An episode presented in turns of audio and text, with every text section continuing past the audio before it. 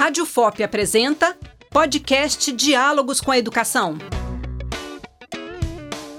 O podcast Diálogos com a Educação hoje está em São Joaquim de Bicas, um pouquinho distante de Ouro Preto, minha gente. Nós estamos a cerca de 170 quilômetros da cidade de Ouro Preto e Mariana.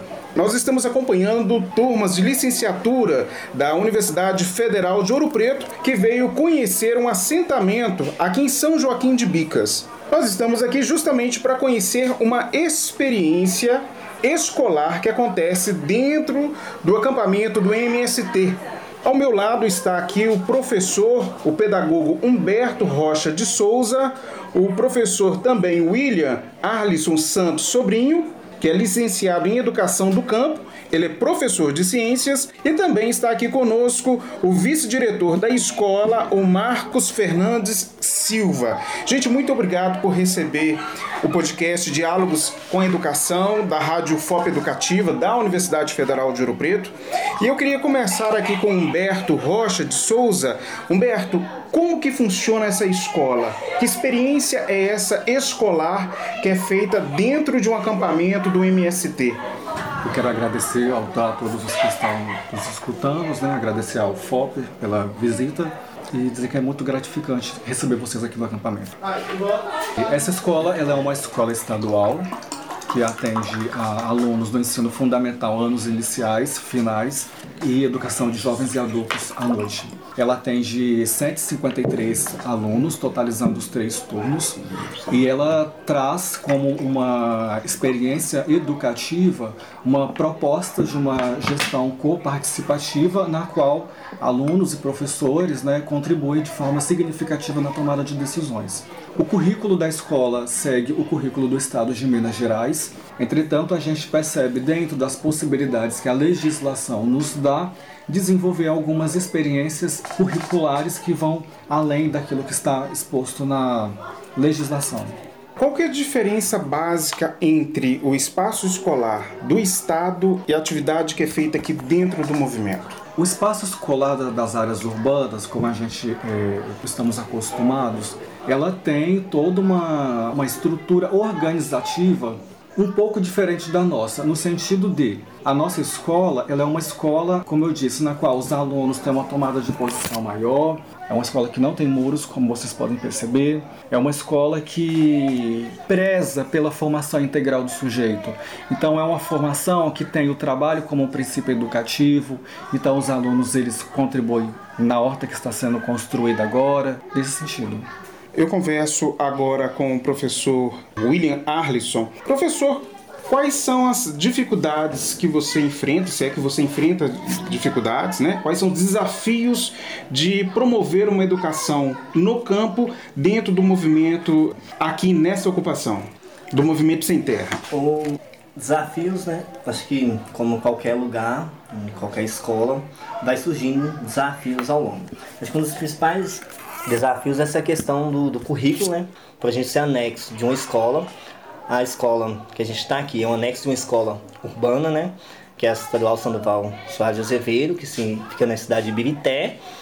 E segue o mesmo padrão do Estado. Então a gente tem uma legislação específica que a gente tem que seguir. E dentro dessa legislação, o desafio é encontrar brechas para que a gente possa trabalhar temas que seriam que a pedagogia do movimento aborda, um dos principais desafios. E outra é a questão da localização onde está dos alunos, onde os alunos se encontram, de onde os alunos vieram, quando eles chegam aqui na escola, né, vêm com outra experiência de outras escolas. Quando chega aqui, encontra uma escola que é aberta. Minha outra escola não é assim, não, não era assim não, professor. Encontram dificuldades em se adaptar, mas são desafios que vão sendo superados. A cada dia vai se construindo o currículo da escola, vai construindo essa organicidade. Eu converso agora com o Marcos Fernandes Silva, que é vice-diretor da escola e professor de história. Professor, esses alunos são de onde, na verdade? Né? Eles tinham essa experiência urbana e agora estão no, no assentamento do Movimento Sem Terra. De onde que vieram todas essas pessoas? Poderia falar para a gente é, da quantidade de pessoas que estão aqui neste acampamento? Então, a nossa escola recebe alunos de várias regiões aqui da metropolitana. Né? Tem o pessoal que é de São Joaquim de Bicas, Sazedo, Ibirité, Belo Horizonte, vários bairros de Belo Horizonte, né? Então, assim, é uma comunidade que tem um coletivo, assim, muito diversificado em termos de, de regionalidade. Alguns desses moradores e educandos aqui da nossa escola também são egressos lá do campo, né? São pessoas que têm raiz no campo, que vêm do lado do Jequitinhonha, Rio Doce, até mesmo do norte de Minas. Então, assim, nós temos uma diversidade muito diversificada do perfil dos nossos educandos e dos nossos acampados aqui na área do, do, nosso acampamento. São quantas pessoas que estão no acampamento hoje? Hoje nós temos em torno de 740 famílias acampadas aqui. Isso dá em torno de... De umas 2.500, 3.000 pessoas no acampamento. Agora, esses professores que estão aqui, é, você falava pouco, Humberto, salvo engano, que aqui a realidade é muito seriado. É essa a realidade aqui da escola. Como que é esse processo no dia a dia? Porque lá na cidade, na questão urbana, né, no contexto urbano, isso não acontece com tanta frequência. Todas as séries, todos separados por idade. Aqui não é essa mesma realidade. Como que isso funciona no dia a dia? A educação multisseriada é um desafio, não somente aqui na Escola Elizabeth, mas no Brasil como um todo. É um desafio para o professor, para o docente, porque ele tem que pensar. É, o currículo é diferente, porque se é uma turma de, de quarto e quinto ano, então o currículo do quarto ano é diferente do currículo do quinto. Então o professor tem que saber dosar os conteúdos que tem que ser trabalhado na sala de aula e ao mesmo tempo tem que pensar metodologias diferentes aplicada a esses alunos. Então, para um professor, isso é um desafio. Desafio este considerando a própria formação do docente no âmbito da universidade e da formação continuada dele. Historicamente, ele não é preparado para poder lidar com turmas multisseriadas. Então, ele chega numa sala multisseriada, se depara com esse desafio e a gente tem que saber trabalhar isso da melhor maneira possível. São quantas crianças? Porque, na verdade, multisseriado, mas está vinculado a uma escola estadual, não é isso? Sim. Mas tem educação infantil aqui também, Sim. que não é obrigação do Estado. Sim. Está vinculado também ao Estado ou já é com a Prefeitura? Vocês têm alguma articulação, alguma proposta que segue junto com a Prefeitura? Quem oferta educação infantil é o município. Então, o município de São Joaquim de Bicas ele contratou uma professora, a professora atua numa turma de educação infantil aqui no acampamento, com o suporte da própria Fundação Helena Chipoff. Então, existe essa parceria entre Estado e Prefeitura. Como que aconteceu essa parceria da Fundação Helena Tipoff aqui para o assentamento? Em 2016 já começou a haver uma articulação para a implantação da escola aqui dentro. Então, a partir de algumas reuniões, a Fundação Helena Tipoff, ela abraça a causa e monta a escola aqui dentro. Na verdade, a escola já estava montada, já estava construída, os moradores construíram a escola. Então, a escola ela foi é, recebeu o crivo da Fundação Helena Tipoff e a partir de então ela que coordena e administra tudo. Eu pergunto aqui tanto para o Humberto quanto para o Marcos, como que é a relação de vocês com a prefeitura aqui de São Joaquim de Bicas e também com o Estado? É uma relação que flui sem tensão ou existe tensão o tempo todo? Ela é dialógica? A relação com a prefeitura de, de, São Joaquim de Bicas, desde o início da ocupação, nunca foi muito boa, né? Nunca conseguimos estabelecer uma, uma dinâmica de, de diálogos e de construir a, o atendimento da demanda da, da comunidade junto com o município. Né? Até mesmo ah, para garantir o atendimento da educação infantil foi um pouco conflituoso né, e, e, muito difícil de se fazer. Né. Em relação ao Estado, a relação é um pouco melhor, porque a nossa escola é uma escola estadual. Né, e a, a escola que nós estamos vinculados é a Escola Sandoval. É, o nome da escola é São, Do... Sandoval de Azevedo. Sandoval de Azevedo. E o nome da escola do acampamento é? É, é Elizabeth Teixeira. A nossa diretora lá da, Escola Sandoval, ela é tem uma relação muito boa com a comunidade, também com a escola aqui, nós não temos problema nenhum. Então, assim, quanto Estado, a nossa relação é tranquila, é, é muito boa. Agora, em relação ao material didático, como que funciona? É, o Estado fornece livros, material de uso de sala de aula, caderno, pincel, giz de cera, esse material que é recurso didático mesmo do dia a dia. Como que o movimento se articula nesse sentido? Todo o material didático que os professores dispõem aqui na escola para poder trabalhar com os alunos é fornecido pelo Estado. A Fundação Helena Tipoff ela repassa para a gente esses materiais didáticos e da mesma forma, a própria organicidade do acampamento também contribui com alguns materiais. Às vezes a própria fundação, pelos recursos escassos né, que enfim, possui, não dá conta de suprir tudo. Então muitas vezes a gente, nós professores, nos organizamos para poder estar tá comprando algumas coisas que faltam. São quantos professores atuando hoje na escola? Hoje nós temos 13 professores que atuam nos anos iniciais, nos anos finais e na EJA. Lembrando então que são professores tanto cedidos pela Fundação Helena Tipoff e também é, pelo Estado são e pela Prefeitura. Isso, são professores. A Prefeitura de São Joaquim de Becas contratou apenas uma única professora para poder atuar na educação infantil. Todo o restante do quadro funcional da escola foi designado pela Fundação Helena Tipoff para poder atuar aqui dentro. Então eles participaram de um processo de designação formal estão atuando aqui dentro. São todos formados em pedagogia, com ensino superior, você sabe dizer isso? Os nossos professores, eles são formados dentro da sua área de atuação. Então, os alunos que trabalham nos anos iniciais, todas elas são pedagogas. Uh, os professores que atuam nos anos finais e na educação de jovens e adultos, eles são graduados, qualificados nas áreas, nas disciplinas em que eles atuam. Então, se é o professor de História, ele é graduado em História. Se é o professor de Ciência, ele é graduado nessa área. Eu vi que você tem alguns números, né? Você apresentou isso para a turma de Pedagogia das licenciaturas que vieram visitar aqui a escola de vocês. São 43 alunos no ensino fundamental, não é isso? Fala pra gente. Hoje a escola, ela atende nos anos iniciais uma turma do primeiro, primeiro, segundo e terceiro e quarto, quinto ano multisseriada, totalizando 43 alunos que estudam na parte da manhã. Nos anos finais, nós temos uma turma de sexto e sétimo, uma turma de oitavo e nono, totalizando 38 alunos que estudam na parte da tarde. Na educação de jovens e adultos, nós temos 55 alunos que historicamente ficaram não tiveram acesso a esse processo de escolarização, então nós atendemos alunos que estão há 20, 15 anos fora da escola também. São 153 alunos hoje. Totalizando 153 alunos. Agora, existe a coordenação pedagógica da qual você faz parte, né? essa equipe que faz a escola funcionar. Essa equipe também é mantida pelo Estado. Sim. São quantos? O quadro funcional é pelo Estado. Nós temos quatro ASB, auxiliar técnico de educação básica, nós temos uma supervisora e nós temos o vice-diretor. Então, todos nós atuamos nesse processo de gestão da escola. Temos também um auxiliar de biblioteca, que nos atende nos três turnos. Marcos, no início, né, quando nós chegamos aqui, vocês falavam sobre o tipo de ser humano, o tipo de cidadão que vocês esperam formar. Que proposta pedagógica é essa e como ela se encaixa? É, eu pergunto também, inclusive, para Humberto e para o William, como ela se encaixa dentro das dinâmicas do Estado, com a sua legislação específica na educação, como a LDB, como a BNCC? A nossa escola ela tem essa preocupação com a formação do sujeito humano.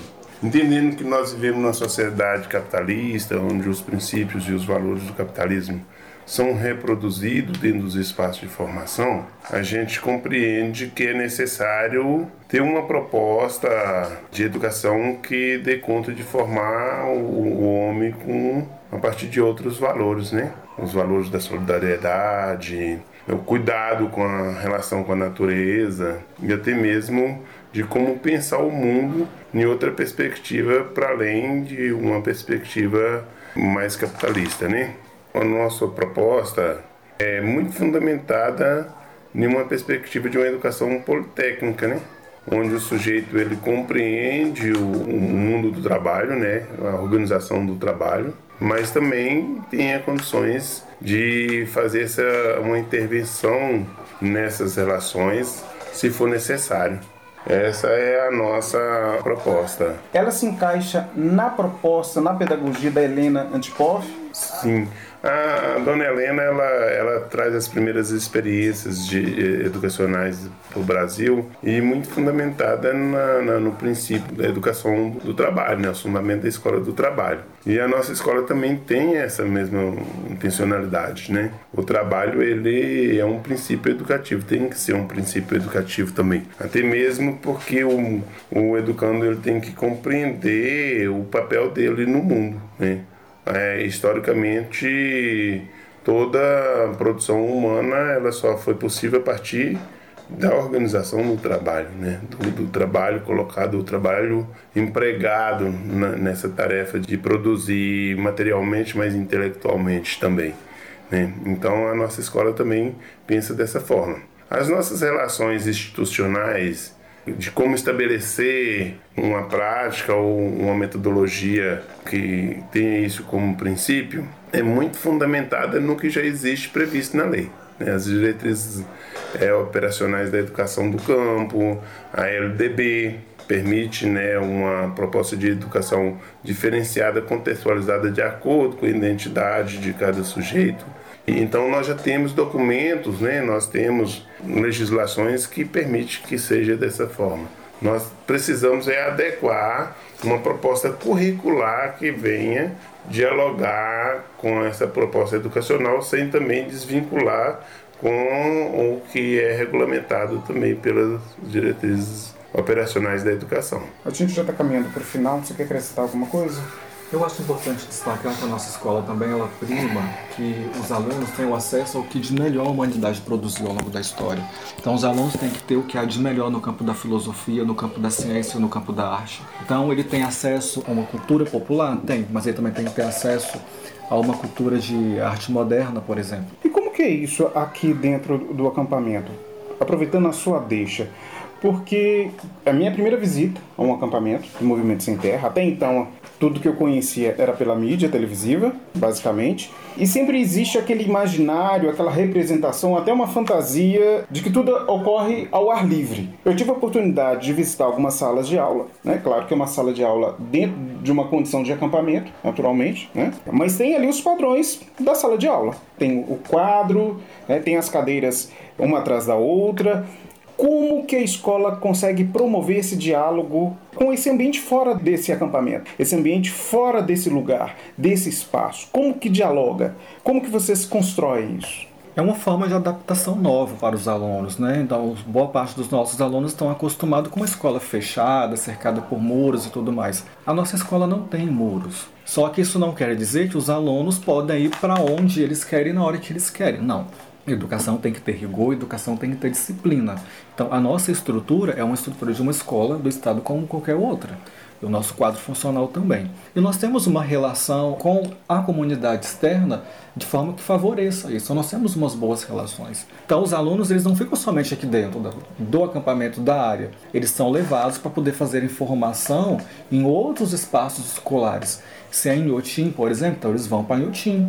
Se é num museu, então eles vão para um museu. Se é um dia de lazer na piscina da nossa escola matriz, então eles vão para um dia de lazer na piscina da, da escola Sandoval. Agora, vocês têm um método aqui, se eu entendi bem, é, é sim, eu posso, é isso? Sim. Queria que vocês falassem um pouquinho desse método. É o método que vocês utilizam aqui? O que ele tem a ver com Paulo Freire? O que ele tem a ver com a Helena Tipoff? É, em relação ao método sim, eu posso, ele é um método que é freiriano, né? mas com algumas adaptações.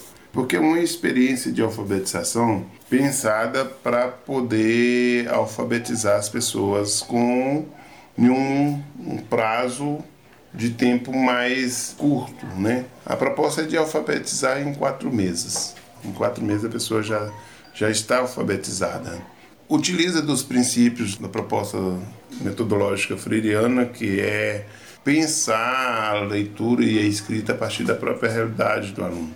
Os elementos que faz parte da vida dessa pessoa, ela aparece lá na, na, na sala de aula como palavras geradoras. As palavras que vão gerar a compreensão da leitura e da escrita. Né? Que é bem freiriano. Bem freiriano. Mas também tem um, um vínculo com a alfabetização matemática porque as letras ou os signos do alfabeto são identificados por números. Ao mesmo tempo que ele compreende, que ele entende a, a, o significado do signo, ele também tem que entender dos números, né? Ele é alfabetizado na leitura e na escrita, mas também é alfabetizado matematicamente dizendo, né? São quatro meses para alfabetizar. Você tem números para dizer quantas pessoas vocês conseguiram alfabetizar com este método? Na nossa escola, nós alfabetizamos no ano passado. Tivemos duas turmas, que a experiência é nova aqui.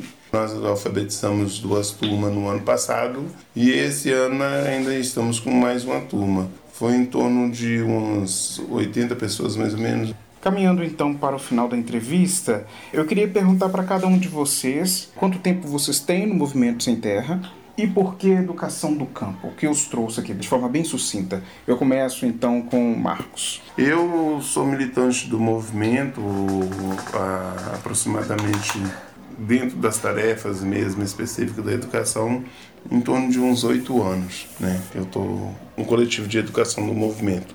E a educação do campo, porque é uma proposta de educação que tem que dialogar com os interesses da classe trabalhadora campesina.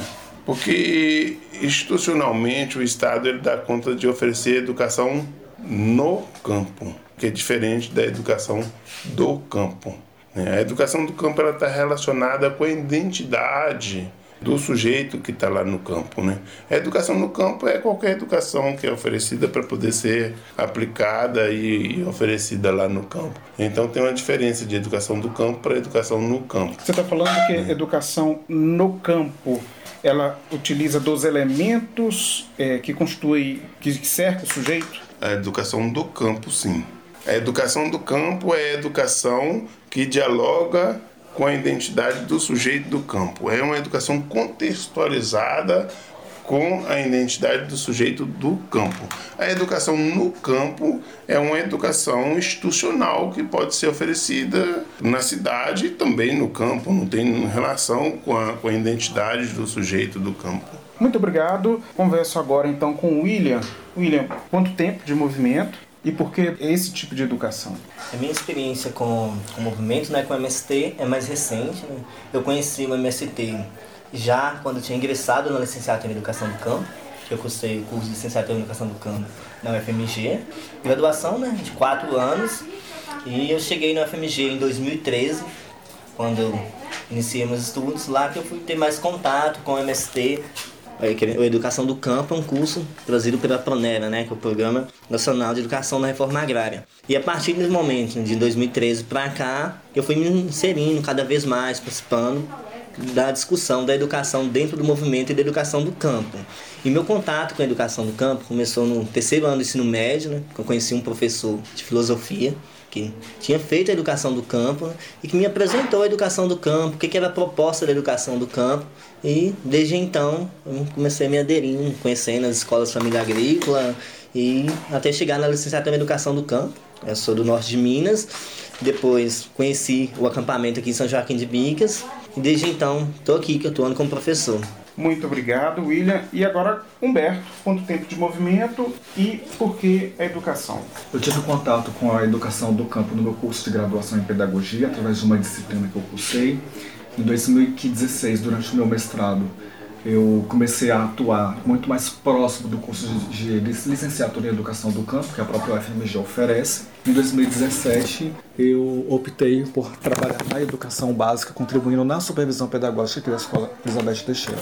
Com o MST, a minha inserção também é recente. Muito obrigado, Humberto Rocha de Souza, William Arlisson Santos Sobrinho e também Marcos Fernandes Silva, que trabalham com educação do campo e pertencem ao movimento Sem Terra aqui em São Joaquim de Bicas. O Diálogos com Educação fica por aqui. Podcast Diálogos com a Educação. Direção e produção: Glaucio Santos. Trabalhos técnicos: Cimei Golderim.